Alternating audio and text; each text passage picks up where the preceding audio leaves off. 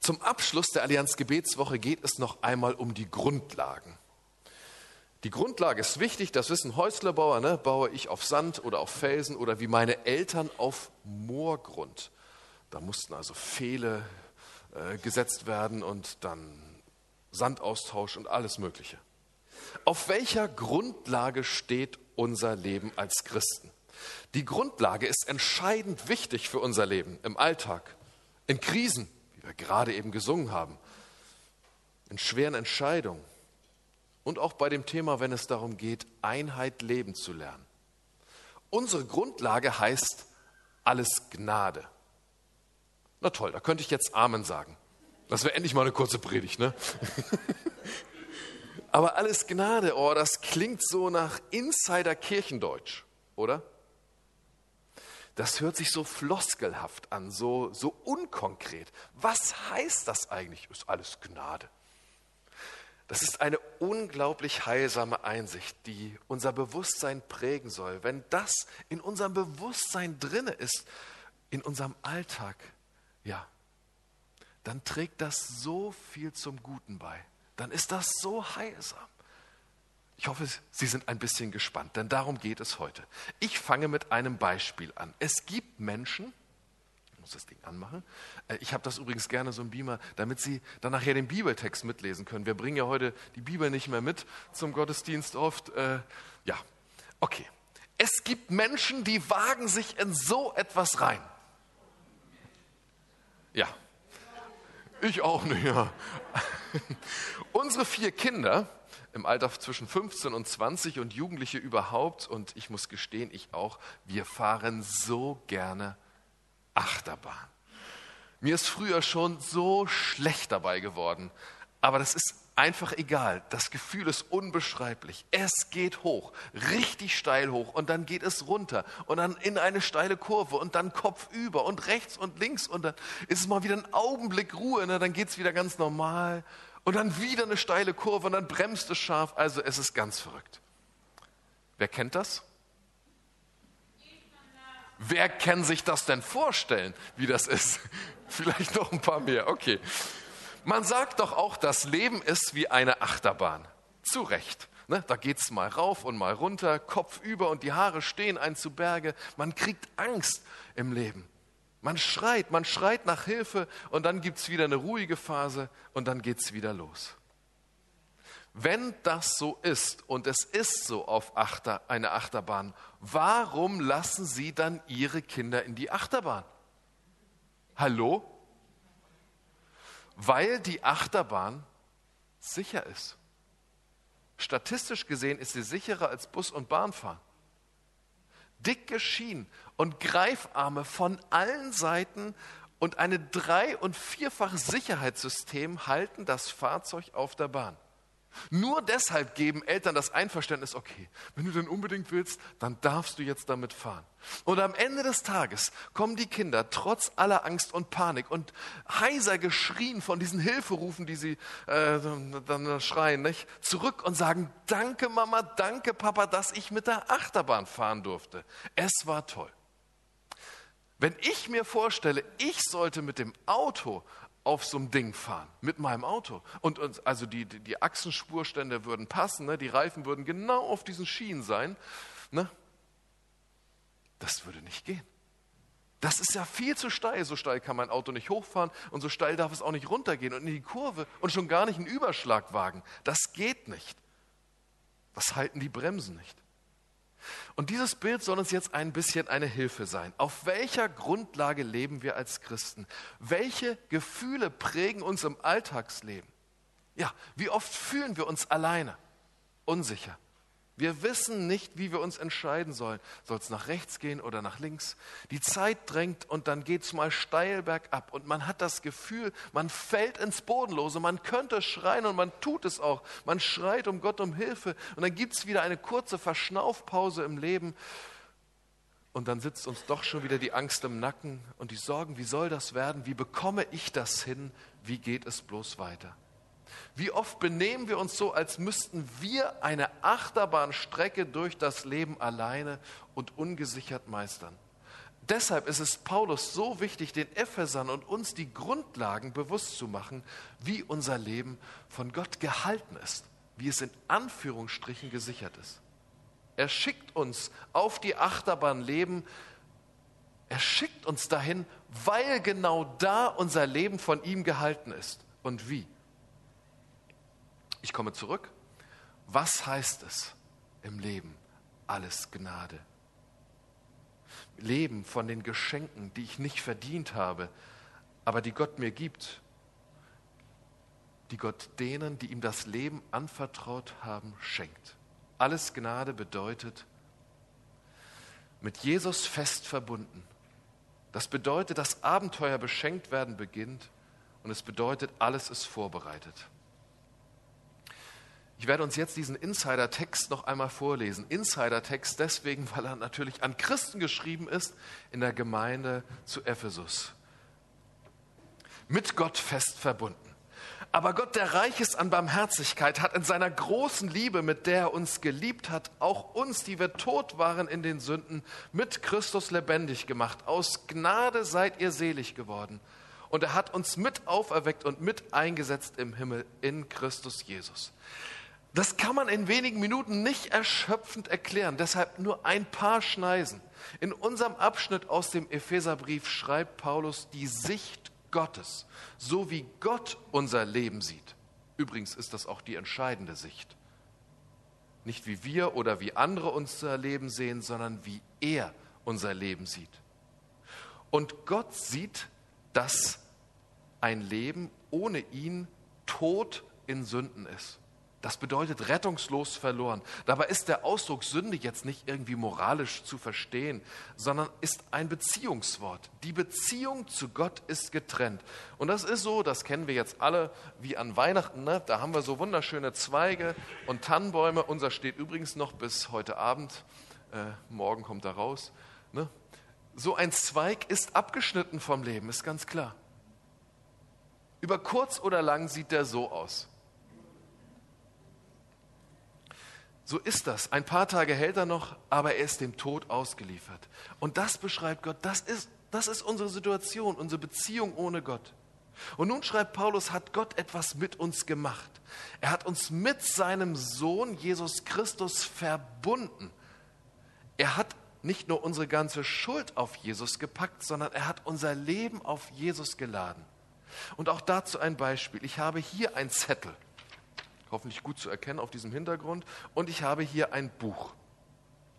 Dieser Zettel, ne, den könnte ich jetzt hier so fliegen lassen und das Buch könnte ich da hinlegen. Also es, die gehen unterschiedliche Wege. Wenn ich aber jetzt diesen Zettel hier in das Buch lege, dann wird der Zettel sozusagen mitgenommen. Ist ja ganz klar. Denn da, wo das Buch jetzt hingeht, da ist, kommt auch der Zettel mit. Ist ja logisch. Wir hatten in unserem theologischen Seminar auch eine Buchbinderei. Da habe ich meine Bücher abgegeben samt den Zetteln, die ich so notiert habe. Und dann wurde hinten der Buchrücken aufgeschnitten, dann wurde das neu verleimt und wieder zusammengeklebt. Dann wurde sozusagen meine Zettel einverleimt in das Buch. Dann gab es einen neuen Buchleib. Ne? Dieses Bild hilft mir zu verstehen, was Paulus hier beschreibt. Unser Leben ist so wie ein Zettel. Wir vertrauen es Jesus an. Gott packt uns zu Jesus. Er verbindet uns mit ihm. Und dann passiert etwas Neues. Wir werden buchstäblich einverleibt. An anderer Stelle heißt es, er das Haupt und wir die Seiten. Na, wir die Glieder. Wenn Gott jetzt etwas mit Jesus, mit dem Buch geschehen lässt, dann geschieht das auch mit uns. Jesus Christus ist für unsere Schuld und an unserer Schuld gestorben. Wir haben ihn in das Grab gelegt. Er wurde in das Grab gelegt. So, drei Tage. Was wir verdient hätten, geschieht auch ihm, weil wir so verbunden mit ihm sind. Und dann heißt es, und dann hat Gott Jesus wieder lebendig gemacht, auferweckt. Was Jesus geschieht, geschieht auch uns. Da, wo wir Jesus unser Leben anvertraut haben, macht, unser, macht Gott unser Leben wieder lebendig. Die tote, getrennte Beziehung zu Gott macht er lebendig, ganz und gar heil. Aber aus Gottes Sicht ist jetzt noch mehr passiert. Wir sind so verbunden mit Jesus, dass Paulus schreibt, ups, jetzt habe ich zu weit gesagt, dass er uns mit eingesetzt hat im Himmel. Hä? Wir sind doch noch hier auf dieser Erde, oder? Martin Luther hat versucht, das anschaulich zu machen und hat gesagt, denkt an eine Geburt. Er hat gesagt, wenn beim Kind bei der Geburt das Größte, der Kopf, wenn der Kopf durch ist, dann folgt der Rest nach. Dann ist das überhaupt gar kein Problem, dann ist das Tatsache sicher, der Rest kommt dann auch hinterher. Und weil wir mit Jesus fest verbunden sind, ein Leib sind und er schon durch ist, er sitzt schon zur Rechten Gottes des Vaters, ist eine Tatsache aus Gottes Sicht glasklar, bereits Tatsache, dass wir nämlich auch zu ihm kommen werden.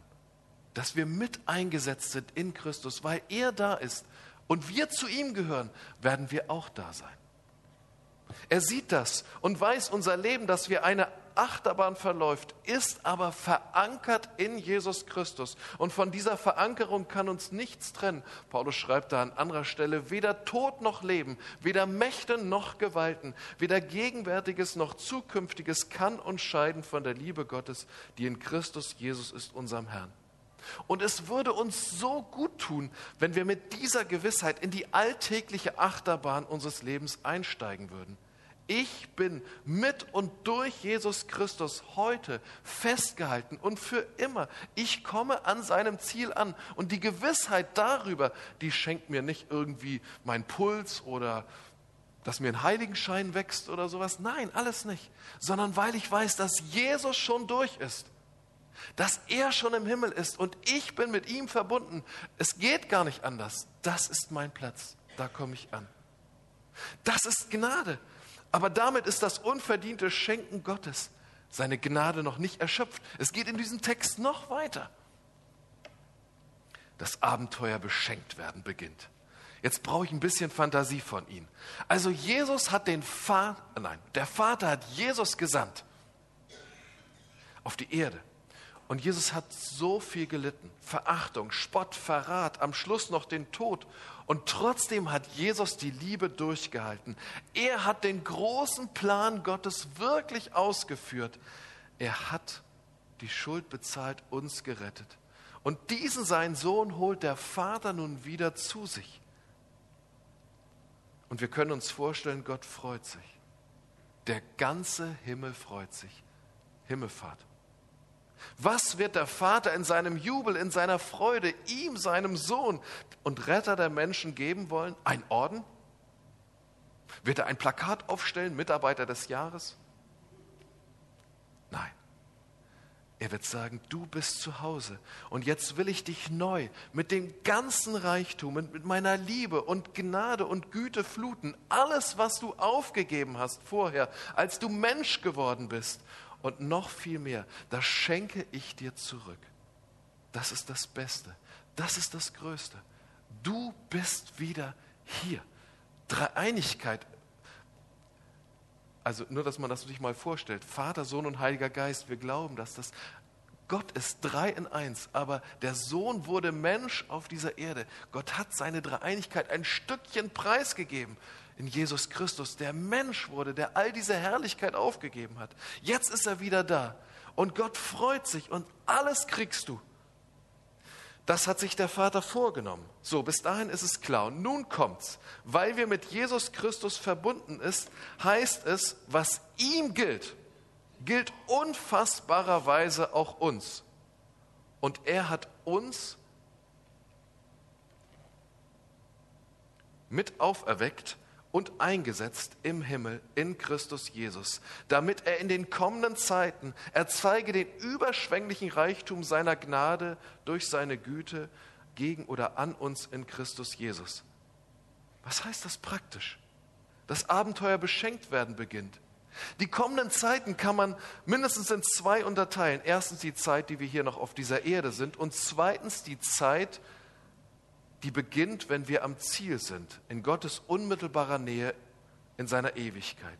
Dann gibt es Gottes Liebe Gottes Güte und Schenken sichtbar, maßlos, ohne etwas, was verdunkeln, hemmen oder hindern könnte. Aber das Beschenktwerden beginnt da, wo ich mit Jesus verbunden bin. Da beginnt das Beschenktwerden. Und bitte versuchen Sie diesen Gedanken mal mitzudenken. Wir sind mit Jesus nicht nur ein Team, sondern ein Leib. Er das Haupt und wir die Glieder. Meinetwegen sind wir die Finger. Wenn der Vater im Himmel Jesus etwas Gutes tun möchte, geht es, dass das Gute nur beim Haupt ankommt, beim Kopf? Nein. Wenn die Finger verkümmern würden, dann würde es dem ganzen Körper schlecht gehen. Und keine Sorge, Gott denkt ganzheitlich. Das heißt, wenn er an Jesus denkt, dann denkt er automatisch immer auch an sie, immer auch an dich, denn du gehörst fest verbunden zu ihm. Wenn der Heilige Geist und der Vater im Himmel ganz für Jesus da sein wollen, für ihn Sorge tragen, dann müssen sie es automatisch für seinen ganzen Leib. Also auch für dich. Noch einmal, wenn der Vater in der Dreieinigkeit, Vater, Sohn und Heiliger Geist auch für Jesus ganz sein wollen, dann automatisch auch für dich, weil du jetzt zu ihm gehörst. Das sagt ja nicht ich, das sagt die Bibel. Und genau das ist doch das Großartige, das Gott uns schenkt. Ich sage es nochmal anders. Kann es sein, dass Jesus den Weg weiß, auch für die nächste Woche? Und ich meine, es gibt keinen Weg, es ist vor allen Dingen kein Ausweg. Einer hat Unrecht. Kann es sein, dass Jesus Hoffnung hat? Und ich meine, Jesus, in meinem Fall gibt es keine Hoffnung. Kann es sein, dass Jesus genug Möglichkeiten hat, mir zu helfen und ich meine, es reicht nicht. Es reicht nicht. Wenn es für Jesus da ist, dann ist es auch für dich da. Wenn für Jesus der Zugang zum Vater da ist, dann ist er auch für dich da. Wenn für Jesus die Erhörung seiner Gebete nach dem Willen seines Vaters da ist, ist auch für dich da.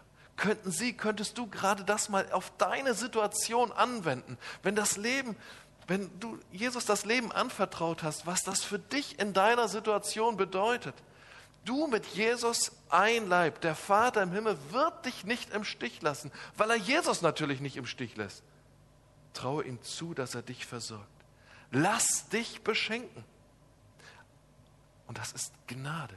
Das ist Gottes Geschenk, dass er uns dahin bringt, dass er uns so weit segnet. Und das ist noch nicht alles. Alles Gnade. Es geht noch weiter alles vorbereitet. Denn wir sind sein Werk.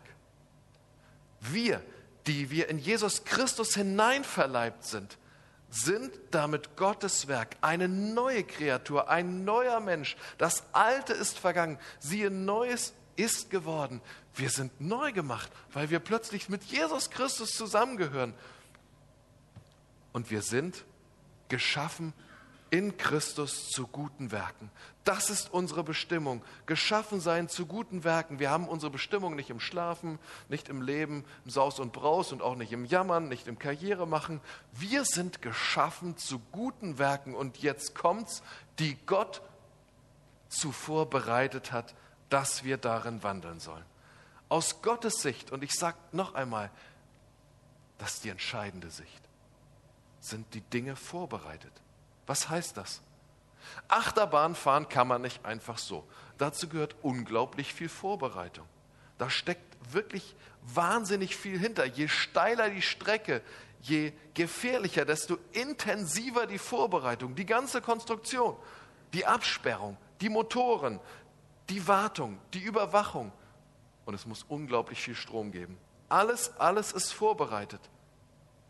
Wie konnte Jesus nach drei Jahren sagen, Vater, ich habe das Werk vollendet, das du mir aufgetragen hast. Nach drei Jahren alles gesagt, alles getan und die Jünger vorbereitet? Darf ich das so sagen? War vielleicht alles in Anführungsstrichen für Jesus schon vorbereitet? Begegneten Jesus zur vorbereiteten Zeit vorbereitete Menschen? Waren vielleicht sogar die Stürme und diese ganzen Überraschungen in Gottes Plan? Hat er auch die Herzen der Jünger vorbereitet? Das sagt er zumindest mal Petrus. Dass ich der Christus bin, der Sohn Gottes, das hat dir der Heilige Geist gesagt. Der hat dich vorbereitet. Jesus hat sich ganz und gar darauf verlassen, dass sein Vater alles vorbereitet. Er konnte sogar sagen, meine Stunde ist noch nicht gekommen. Das ist hier noch nicht vorbereitet. Jetzt noch nicht. Was bedeutet das für dich und mich? Zu welchem guten Werk hat dich Gott geschaffen? Er hat dich in die Achterbahn Leben geschickt. Dabei hat er dich mit Jesus verbunden. Er hat dich fest verankert von allen Seiten und er macht dir klar, was auch kommt. Du darfst mir vertrauen. Du kommst zum Ziel. Mehr noch, ich, Jesus, bin am Drücker und ich will dich mit meinem Reichtum, mit meiner Güte und Gnade, mit meinen Möglichkeiten, mit meiner Liebe beschenken. Und ich schicke dich in Verhältnisse, wo alles vorbereitet ist. Selbst die Überraschungen, die dich überraschen, sind von mir vorbereitet, dass du das Gute tun kannst. Noch einmal die Frage, zu welchem guten Werk hat dich Gott mit Fähigkeiten und Gaben und Leidenschaft beschenkt, mit Geld und Haus und wozu? Bestimmt zu den vielen kleinen Dingen diese Woche, aber bestimmt auch zu den zwei, drei Werken in deinem Leben. Weißt du das? Fragst du danach? Ich finde das total spannend. Zu welchem guten Werk hat uns Gott in der Andreasgemeinde eigentlich zusammengestellt? Ich meine, so viele unterschiedliche Leute zu einer Einheit zusammengebracht, begabt, beschenkt. Und natürlich frage ich heute noch einen Schritt weiter. Wozu hat Gott uns in Neumünster und Umgebung als Allianz eine solche Einheit geschenkt, zahlenmäßig so groß, einheitsmäßig so stark auf Jesus zentriert? Wir wollen in diesem Jahr ganz bewusst noch einmal neu danach fragen. Übrigens gibt es dann auch so Veranstaltungen, so vier, fünf oder sowas, wo man sich noch mal treffen kann, wie bei der Allianz Gebetswoche. Am 17.02. ist die erste davon. Was bedeutet das für dich und mich zweitens? Gott traut dir mehr zu als du dir selbst. Das vergessen wir häufig. Warum ist das so? Weil er uns zusammen mit Jesus sieht. Gott sieht uns zusammen mit Jesus auf der Achterbahn. Er sieht uns fest gesichert durch Jesus im Alltag. Er sieht, dass er uns zur rechten Zeit mit all dem beschenken kann, was wir brauchen. Nur wir vergessen das. Und das sage ich mir selber, Volker, denke größer. Und das dürfen wir auch als Gemeinde tun, auch als Allianz. Und dürfen wir auch ganz persönlich tun. Gott traut dir mehr zu, als du dir selbst. Denke größer. Und was bedeutet das drittens? Kein Stress, keine Hektik. Überstunden, ja, die gibt's. Die hat Jesus auch gemacht. Aber Hektik, Panik, Angst vor Fehlern, alles das ist nicht nötig. Und das muss ich zuerst mir selbst sagen. Ich habe so einen leicht perfektionistischen Hang und das ist ganz schlecht. Warum? Weil Gott überhaupt nicht mehr verlangt, dass ich mich mit meinen Möglichkeiten, außer mit meinen Möglichkeiten, mit den zwei Broten und fünf Fischen eingebe, dass ich ihm die übergebe. Das Entscheidende will er machen. Es ist doch schon vorbereitet.